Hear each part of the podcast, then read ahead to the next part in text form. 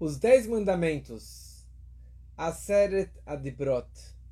Todos conhecem os Dez Mandamentos como as leis básicas que foram entregues ao povo de Israel no Monte Sinai, logo depois que eles saíram do Egito, 50 dias depois da travessia é, do, do, do Mar Vermelho. Mas uma coisa interessante é que existem duas versões de como que está escrito na Torá na primeira vez e na segunda vez. Duas vezes consta os dez mandamentos na Torá.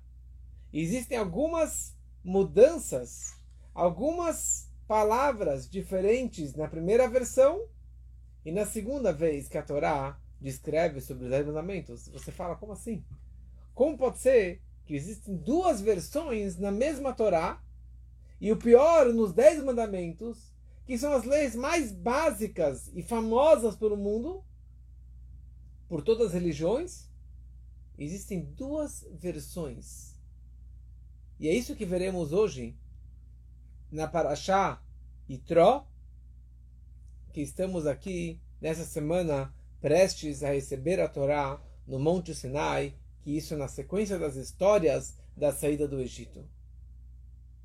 Então, nessa semana, na Parashá, na porção de Itró, que é o nome do sogro de Moshe, que ele apareceu logo depois da travessia do Mar Vermelho, depois da guerra de Amalek, ele ficou sabendo, ficou inspirado com tudo isso, e ele veio ao encontro do seu genro, de Moshe, para parabenizá-lo e para finalmente se converter ao judaísmo e para participar junto com o povo da outorga da Torá.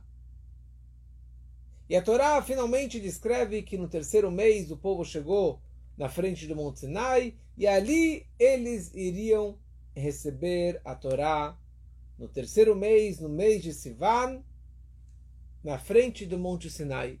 E Moshe ele sobe, ele fica lá 40 dias, mas antes dos 40 dias, no dia do Matan Torá, da outorga da Torá, que nós comemoramos hoje como Shavuot, a festa da outorga da Torá, Deus falou os Dez Mandamentos. Como já foi explicado outras vezes, que Deus começou a falar o primeiro mandamento e o povo estava morrendo, desmaiando de tanta energia. Deus falou o segundo mandamento e o povo não aguentou. E os próximos oito, Deus falou para Moshe e Moshe repetiu para o povo todo. Mas na prática, naquele momento, o povo viu Deus, escutou Deus e escutou os dez mandamentos diretamente de Hashem. E essa é a primeira vez que consta na Torá sobre toda a ideia dos dez mandamentos que são os mandamentos básicos do judaísmo. Não são as únicas leis. Muitos confundem que são só dez leis. Não, essas são as dez leis que escutamos diretamente de Deus. O primeiro mandamento, eu sou teu Deus que te tirou do Egito, é o um mandamento positivo que representam todos os preceitos positivos da Torá, que são 248. E por outro lado, o segundo mandamento, Lo yelecha, não terás outros deuses, representa todos os 365 proibições, leis proibitivas da Torá. E esses dez mandamentos acabaram se transformando como as leis básicas de toda a humanidade. E qualquer pessoa sabe e conhece esses dez mandamentos. Os primeiros cinco mandamentos é entre o ser humano e Deus. E os segundos, as segundas tábuas, os segundo cinco mandamentos é entre o homem e seu semelhante. Não roubar, não matar, adultério, como veremos daqui a pouco. Então, como eu falei antes, na Torá consta duas vezes os dez mandamentos. Uma vez na nossa semana, na nossa paraxá, no meio do segundo livro, e uma segunda vez no início do quinto livro, do livro de Dvarim. Que esse quinto livro é chamado Mishneh Torah, ou a repetição da Torá. É o quinto livro que acabou sendo o discurso final da vida de Moshe nos últimos dias da vida de Moshe. Moshe é ele que disse, ele que falou, que verbalizou todo esse quinto livro. E esse quinto livro inteiro, Moshe ele falou e contou para todo o povo de Israel, lembrando todos os acontecimentos de todos os anos, esses últimos 40 anos que estamos aqui juntos. O Egito, a saída do Egito, a travessia do mar, tudo o que aconteceu para o nosso povo. Inclusive, ele descreve também a outorga da Torá no Monte Sinai, na Parashá, na porção de Vait Hanan. E ali ele repete o que aconteceu no Monte Sinai e descreve novamente por escrito os dez mandamentos. Só que tem algumas coisas marcantes. A diferença entre a primeira leitura e a segunda leitura. Para quem recebeu o PDF, eu enviei por escrito o trecho da primeira versão e da segunda versão. Não é versão. A primeira vez que consta na Torá e a segunda vez que consta na Torá. Na nossa semana, na nossa paraxá, na paraxá de Tró, nos Dez Mandamentos, no quarto mandamento, que descreve a mitzvah do Shabat, de guardar o Shabat, de cumprir o Shabat. A primeira palavra desse quarto mandamento é Zachor et Yom HaShabbat lekacho. Lembre o dia do Shabat, do Shabat, mantendo santo. Lembre. Vamos pular aqui para o quinto livro da Torá. No quinto livro, na Parashá Vait Hanan, quando descreve os dez mandamentos pela segunda vez, ali está escrito Shamor et Yom HaShabbat lekacho. Observe ou guarde ou cuide o dia do Shabat, mantendo o sagrado como que Hashem ordenou. Então, aqui consta como Zahor, lembre o dia do Shabat. E lá, na segunda vez, consta observe, chamor, guarde, cuide do dia do Shabat. Como assim? Uma vez consta Zahor e outra vez consta Shamor? É uma segunda versão? Moshe mudou de ideia? Deus mudou de ideia? E nesse mesmo mandamento, no quarto mandamento, na continuação, descrevendo a importância do Shabat, também tem uma outra diferença. No primeiro, consta que Sheshet Yamim Asa Hashem et Hashamayim vet haaretz et hayam vet kol asher bam vayanach Pois em seis dias Deus fez os céus e a terra, o mar e tudo que há neles e descansou no sétimo dia. Na segunda vez consta é Lembre-se que você foi escravo no Egito e que Deus te tirou de lá com mão forte e braço estendido. Então, essas são duas diferenças marcantes entre a primeira versão e a segunda versão no quarto mandamento. E agora vamos pular para o décimo mandamento. O último mandamento descreve a proibição de cobiçar.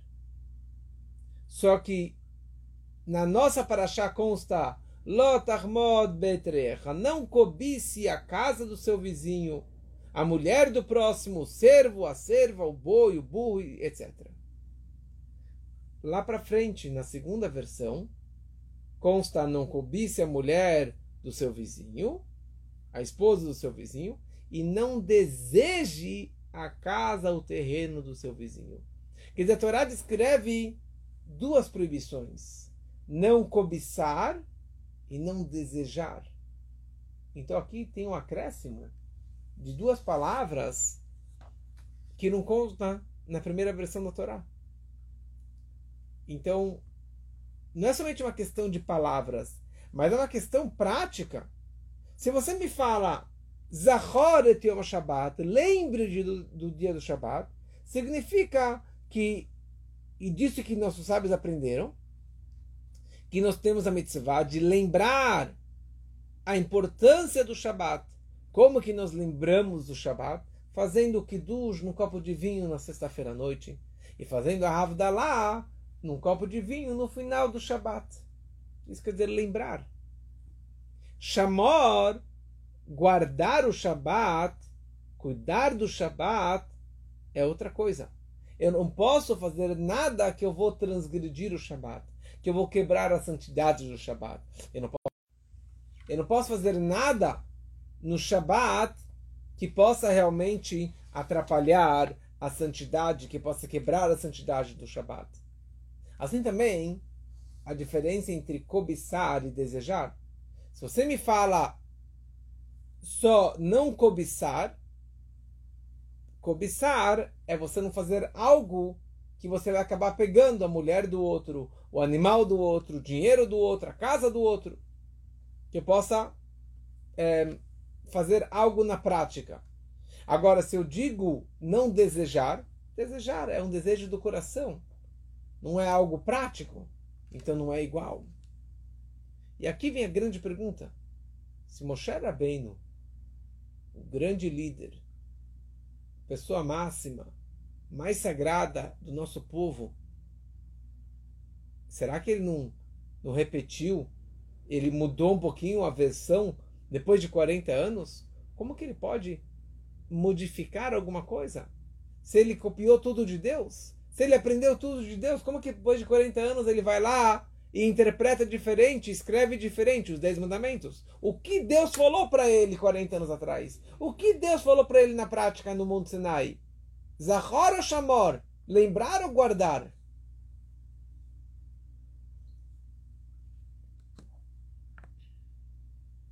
E mais ainda, nesse quarto mandamento, está escrito por que nós precisamos guardar o Shabat. Na primeira versão está escrito porque Deus criou o mundo em seis dias e descansou no sábado. E na segunda vez está escrito porque você vai se lembrar que você era, você era escravo, Deus te tirou do Egito e, e Ele te ordenou que você deve guardar o Shabat. Qual a razão que eu devo guardar o Shabat? Porque Deus descansou no Shabat?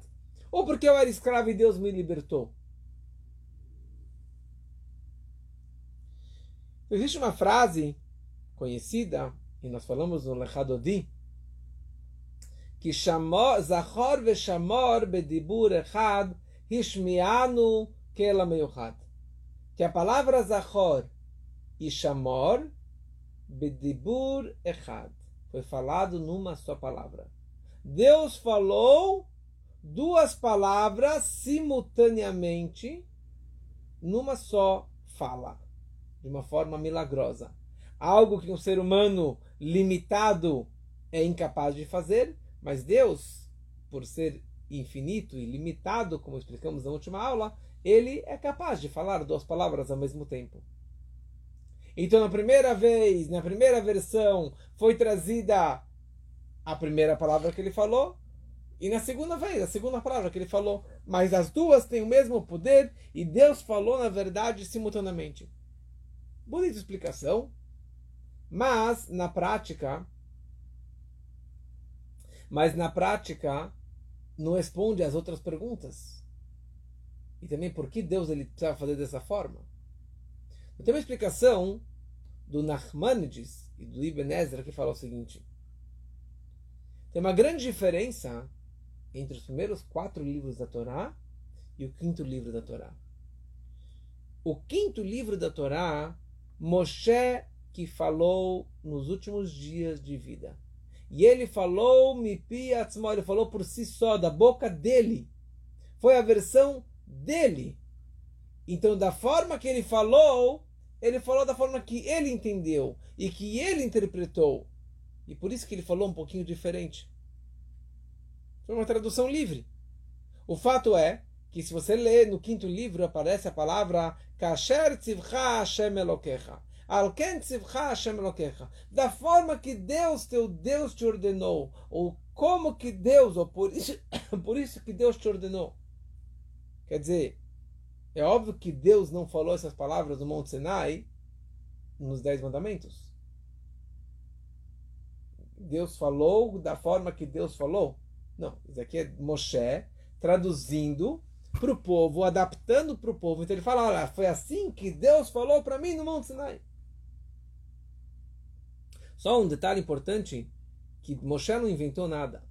Moshe não interpretou nada, não trouxe nada que não veio da boca de Deus. Tudo que ele falou veio diretamente de Hashem. Só que ele falou traduzindo de uma forma mais acessível para o povo. Mas não tem nada que Moshe falou da barriga dele.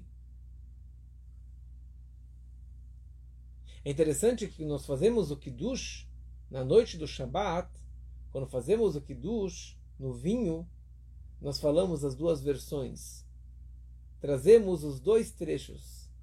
A gente fala Bore Priagafen, depois falamos Asher Kedishanu Bemitzotav Zikaron e lembrança a criação do mundo. Que eu estou fazendo o Kiddush em lembrança a criação do mundo, que isso aqui consta na primeira versão, na primeira vez dos Dez Mandamentos.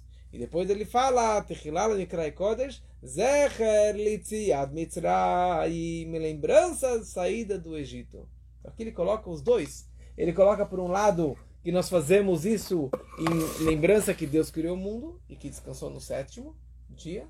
E por outro lado, nós fazemos isso em lembrança à saída do Egito. E mas a pergunta continua. Por que duas versões? Por que Deus fez isso? Aliás, consta nos livros que não foi a única frase que Deus falou simultaneamente, Zahor Veshamor. Deus ele falou outras frases na Torá que também ele falou duas frases ao mesmo tempo e por outro lado, quando a Torá descreveu, ele descreveu em duas frases diferentes. Por exemplo, a Torá descreve Lotelbash Shatnez. Você não pode vestir Shatnez. Shatnez é uma roupa que tem mistura de lã com linho. E depois está escrito Gidelim Taselecha. É uma outra frase.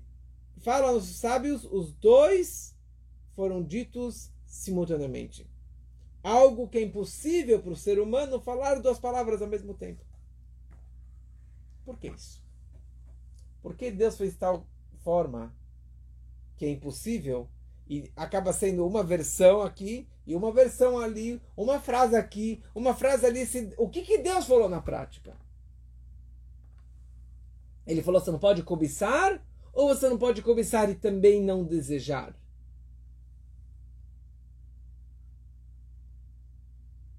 Então o Rebbe no Masechá, num discurso, ele explica toda essa questão. E ele fala que, na verdade, cada versão é uma outra forma, um outro comportamento de Deus, é um outro approach que ele está transmitindo para o povo. Existe um comportamento natural e um comportamento sobrenatural. A Torá é o livro básico da nossa vida. É o nosso orientador de tudo que nós precisamos fazer ou não fazer, se comportar ou não se comportar na nossa vida. Então, a Torá precisa nos orientar em todas as situações.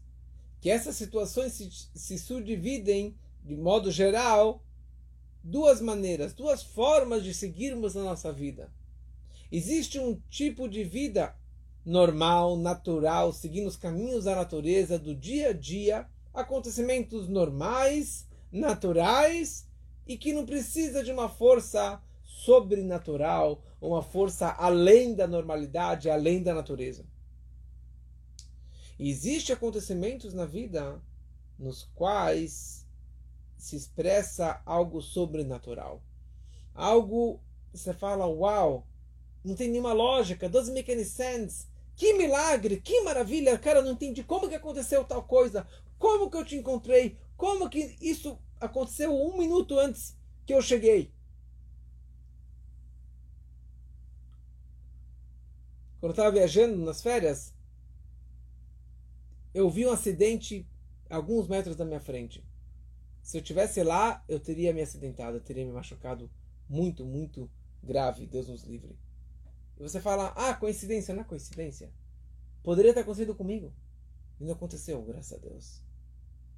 Você fala, ah, não é coincidência. São momentos que você presencia, que você vê um milagre acontecendo. Alguém que estava super doente, de repente foi curado. Alguém que os médicos não davam chance nenhuma de sobreviver e sobreviveu. E outros acontecimentos que todos têm e presenciam nas suas vidas.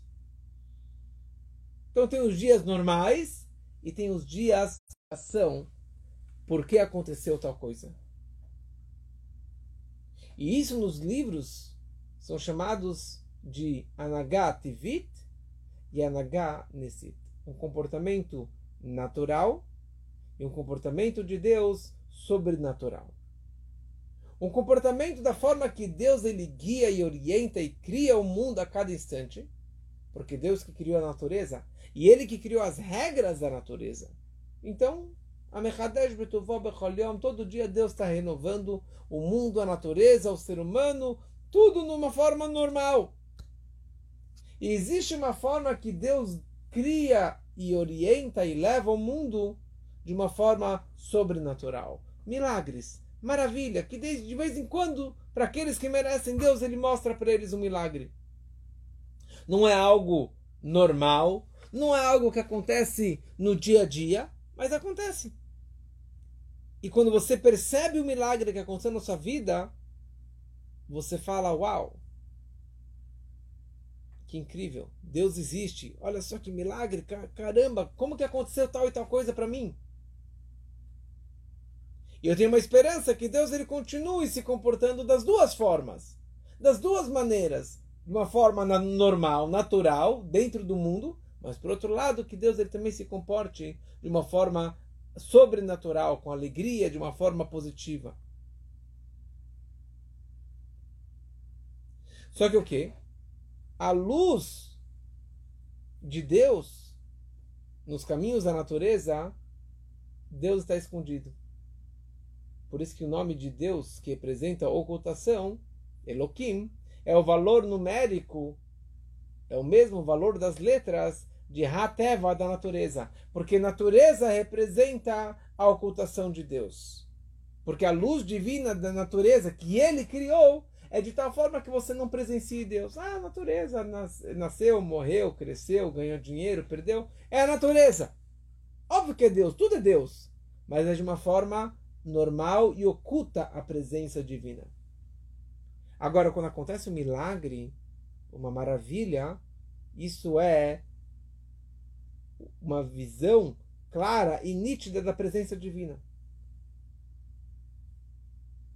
Só que Deus ele criou o mundo e para concretizar o propósito da criação no mundo precisa ter a junção dos dois, dos dois comportamentos, do milagre junto com a natureza. O propósito da natureza é que você consiga enxergar que a natureza, que o mundo, que a vida, que a morte, que o dia e que a noite é Deus. Deus está se investindo dentro da natureza. E como que Deus está unido e unificado nos comportamentos da natureza. E que a natureza é Deus. Esse é o propósito. Você vai conseguir um dia enxergar que tudo isso é Deus. Então quando acontece um milagre, algo do infinito, você fala, isso com certeza veio de Deus. Porque eu, ser humano normal, não consigo fazer uma coisa como essa. Como que Deus, sobrenatural, ele quebrou as, as, as fronteiras, as barreiras da natureza para se revelar dentro do mundo. Então existe o caminho natural e o caminho sobrenatural. E assim também, dentro da Torá, dentro das mitzvot, dentro do judaísmo existem duas categorias. Existem mitzvot que o propósito delas é lembrar a pessoa que a natureza é guiada por Deus. Existem mitzvot que o propósito delas é demonstrar como que Deus ele está acima da natureza. Como que milagres acontecem. E que tudo e toda a vida do povo de Israel é sobrenatural. Só que existem mitzvot que tem uma junção dos dois. Existem alguns preceitos na Torá que, por um lado, você enxerga a natureza e, por outro lado, você enxerga a força sobrenatural. Você, você, você enxerga a bondade máxima de Deus que vem de uma forma além da lógica, além da natureza.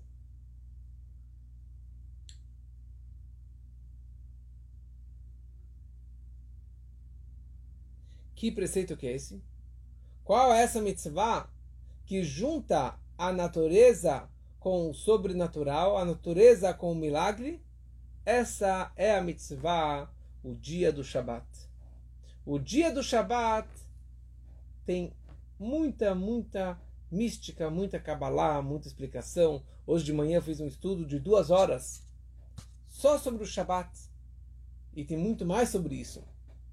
Mas o que representa o Shabat é a junção dos dois. O Shabat é a junção da natureza e do sobrenatureza.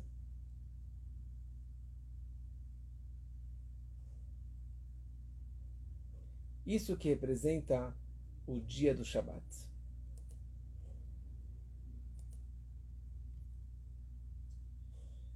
Por quê? Onde que nós vemos isso no dia do Shabat. Porque Shabat é um dos dez mandamentos. E como falamos antes, consta duas vezes na Torá a mitzvah do Shabat. Então, qual é todo o propósito da Torá? Na primeira vez a Torá descreve, e sabe por que você tem que guardar o Shabat? Que Deus criou o mundo em seis dias e ele descansou no sétimo dia. Então, no momento que você guarda o Shabat, cumpre o Shabat, não trabalha no Shabat, descansa e, e reza, está com a família no Shabat, desliga o celular e etc., dessa forma, você está lembrando de Deus. Que Deus fez a mesma coisa. Deus trabalhou seis dias e ele descansou no sétimo dia. E isso desperta dentro de mim uma fé, uma emuná e um reconhecimento intelectual, lógico, que o mundo não é independente de Deus. Deus criou e continua criando o mundo da forma que ele sempre criou. Ele trabalha seis dias e no Shabat é o dia do descanso. Então isso aqui é um entendimento lógico, natural. Deus criou e por isso que eu tenho que também Deus criou e descansou, por isso que eu também tenho que trabalhar seis dias e descansar no dia do Shabat. Então, de acordo com isso, a primeira versão da Torá está nos ensinando que o Shabat ele representa, apresenta a, a providência divina dentro da natureza. Que Deus é a natureza. Então, no momento que um judeu ele guarda o Shabat, e somente um judeu pode guardar o Shabat, existem vários preceitos que não judeus ou Bnei Noah podem até seguir, mas o Shabat, guardar o Shabat exatamente é algo reservado para o povo de Israel, como que consta claramente que Deus falou para Moshe: Eu tenho um presente para dar para o meu povo, um presente que vem debaixo do meu trono, uma joia, um diamante, e esse presente se chama o dia do Shabat. Um não-judeu ele não pode guardar o Shabat 100%, é, porque isso aqui é algo específico para o povo de Israel. Então, no momento que um judeu ele guarda o Shabat, por que, que ele guarda o Shabat? Porque Deus criou o mundo em seis dias e no sétimo dia ele descansou. Isso está fortalecendo na pessoa a fé que a natureza e o mundo é guiado por Deus, está na mão de Deus. Então vem o Shabat e fala para você: para, não trabalhe, medite no dia do Shabat, saia, olha para os céus, reze, se desconecte do material e do mundano para você se espiritualizar e você entender que Deus é o Criador e que Deus ele criou ele continua criando o mundo a cada instante. Isso é interessante quando a gente quando falamos que Deus descansou no Shabat e que nós também devemos descansar no Shabat, descansar para muitos significa ficar o dia inteiro na televisão ou ficar o dia inteiro é, na praia. Ou ficar o dia inteiro assistindo, sei lá o quê. Descansar, ou mais prático. Muitos falam, no Shabat a gente não pode andar de elevador. Não pode andar de carro. Então, se você quer ir para a sinagoga ou para a casa de alguém, você tem que andar. Às vezes meia hora, às vezes duas horas. E se você mora no 25 andar, você vai ter que subir 25 andares de escada. Então, para mim, isso aqui não é descanso. Descanso é apertar o botão. Por que eu preciso subir de escada? Ou andar a pé tanto tempo? Porque o conceito de descanso significa o seguinte: todos nós acabamos de voltar das férias. O que quer dizer férias? Férias significa você zerar as contas. Significa você esquecer dos problemas, você se desprender do cotidiano, você desligar o celular, desligar a televisão, se desligar do, das contas do, dos funcionários, do, dos problemas do dia a dia. Isso quer dizer férias, pelo menos para mim.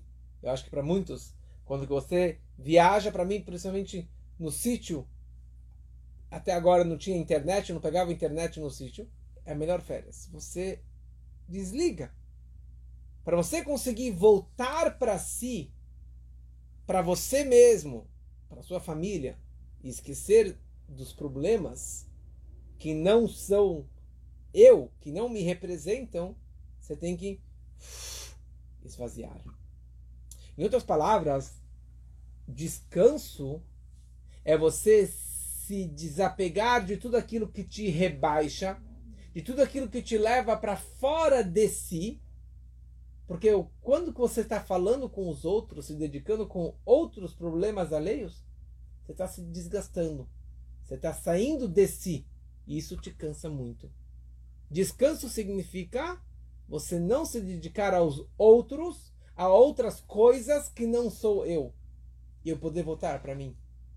E foi isso que Deus ele fez seis dias. Seis dias ele criou os céus, a terra, os pássaros, os peixes, os homens, a natureza, os, toda, todos os planetas que não são ele. Ele teve que se desgastar, que se rebaixar para poder criar todo esse universo. Chega o dia do Shabat e ele descansou. Não é que ele parou de criar. Ele parou de criar algo novo. Ele parou e deixou de se rebaixar, de se dedicar a outros, a outras criações. E isso. Ele descansou. Ele voltou para si. Ele voltou para sua santidade máxima, para sua essência. E é isso que ele cobra de nós também, que no dia do Shabat você não faça nada que não seja você. Você não crie nada no Shabat. Não crie fogo, faísca, comida, cortar, vender, anotar, escrever, apagar, caçar. Nada disso. Porque isso são atividades, 39 trabalhos proibidos no Shabat representam atividades que eu estou saindo de mim, da minha pessoa, da minha privacidade. Se eu apertei o botão do elevador, eu criei energia. Se eu subi 25 andares a pé, eu não criei energia. Eu gastei a minha energia, mas a minha própria energia. Se eu andei duas horas a pé, eu não criei nada. Mas se eu andei de carro, eu criei algo. Se eu liguei o celular, eu estou criando, estou movimentando, criando energia. E isso não é descanso. Descanso é você voltar para si. E foi isso que Deus ele fez, e é isso que Deus nos orientou. Então aqui nós entendemos que esses primeiros dez mandamentos, a Torá está nos ensinando a importância da você se conscientizar no Shabat que Deus criou a natureza.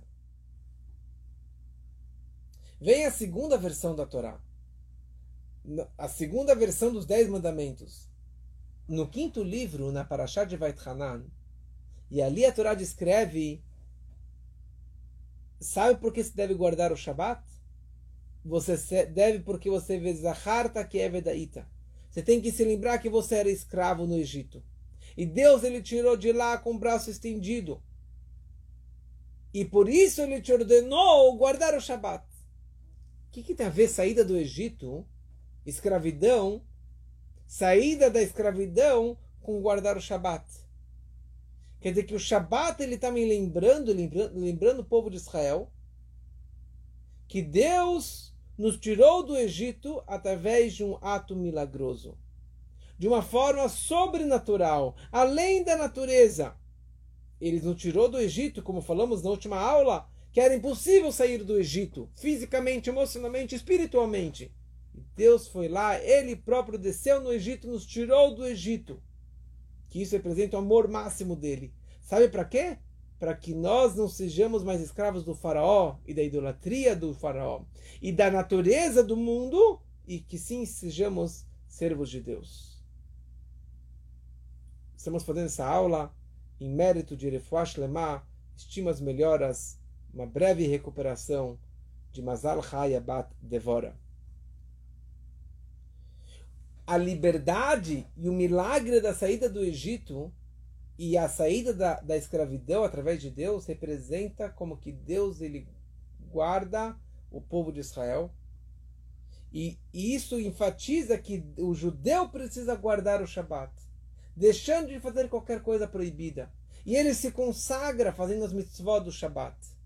E com isso ele está falando: olha, eu lembro de Deus, eu lembro do Egito, eu lembro da saída do Egito, como que Deus nos tirou de uma forma milagrosa e ele me tira de uma forma milagrosa constantemente.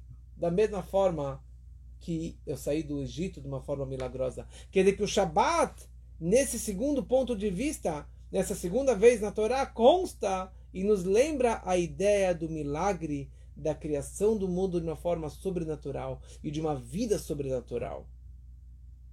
Então, na hora que o judeu ele guarda o Shabat, lembrando da saída do Egito, isso representa os milagres de Deus sobrenaturais, que nesse dia eu devo rezar para Deus e pedir que Deus ele continue fazendo mais e mais milagres sobrenaturais. Então quer dizer, por um lado, o Shabat precisa permear e colocar dentro da pessoa a fé e o reconhecimento natural que existe Deus de uma forma lógica e que Deus ele faz a providência divina e que Deus administra a minha vida de uma forma natural. Mas por outro lado, o Shabat precisa colocar na minha cabeça a lembrança eterna e constante que Deus ele criou, ele continua criando o mundo de uma forma sobrenaturais. O Shabat tem que ser uma lembrança e um ensinamento do dia a dia. Que vocês são meus servos. Quem nos manda, quem nos orienta, quem nos guia é o Todo-Poderoso. E a nossa vida é uma vida sobrenatural. O que aconteceu e o que acontece, e o que sempre vai continuar acontecendo com o nosso povo, podem tentar nos exterminar, estamos aqui firmes e fortes. E os milagres, o sucesso e as coisas maravilhosas que acontecem na nossa vida é de uma forma totalmente sobrenatural. Então a ideia do Shabat representa esse descanso. Mas o Shabat, ele abençoa todos os dias da semana. Por isso que o Shabat é comparado com o lobo. O lobo ele come por trás, ele come na frente. O Shabat ele tem que ser não só 24 horas 000. O Shabat precisa se espalhar um pouquinho antes do horário das velas do Shabat. Por isso que nós recebemos o Shabat 18 minutos antes. Tem alguns lugares que recebem o Shabat 30 minutos antes, porque dessa forma você está roubando dos dias profanos para virar um dia sagrado. E assim também nós podemos roubar alguns minutinhos depois do final do Shabat. Como que tem algumas pessoas têm um bom costume que quando acabou o Shabat não vai lá de cara já acender o celular e fazer as coisas trabalhar. Por pouquinho mais. Espera mais 10 minutinhos, mais 15 minutinhos. Alguns têm o costume de esperar mais meia hora, porque dessa forma você está espalhando o, a próxima semana que vai entrar. E essa que é toda a mensagem do Shabat, que da, se você se comporta no Shabat de uma forma natural e sobrenatural, então a sua semana toda também vai ser de uma forma natural e sobrenatural. Como que você se prepara para o Shabat? Acendendo as velas do Shabat. As mulheres, a casa delas e toda a redondeza. Porque você está iluminando toda a sua casa. Você está transformando todo o seu ambiente num ambiente sagrado, num ambiente puro, num ambiente iluminado. E esse que é o mérito da mulher judia, que ela consegue trazer a luz do Shabbat Kodesh, do dia sagrado do Shabbat, dentro de casa, dentro da família e dentro da comida. Cozinhando antes do Shabbat, você acaba trazendo tudo isso, tudo isso para o dia do Shabbat e para a semana toda. E isso começou desde do isso começou desde a matriarca Sara, e a Rivka, e a Leia, Rachel, que elas já acendiam as velas do Shabat. E o mais incrível, que as velas da matriarca Sara e da matriarca um, um, e da matriarca um, Rivka, Rebeca, elas acendiam as velas na sexta-feira. E essas velas duravam uma semana, até a próxima sexta-feira. Quer dizer, a santidade das velas dela, que era para durar 24 horas, se prolongou até o próximo Shabat, até a semana seguinte. E esse que é o nosso trabalho. Guardar o Shabat, descansar no Shabat e abrahar do Shabat se alastra, se espalha e abençoa todos os dias da semana e que assim seja para todos, que possamos guardar o Shabat, e isso vai trazer uma época que Yom Shekoló Shabbat Olamim, a vinda do Mashiach, que será uma era messiânica, que será um dia do Shabat prolongado, viveremos no dia a dia com a mesma santidade do Shabat, que assim seja realmente muito em breve, se Deus quiser. Uma boa noite para todos.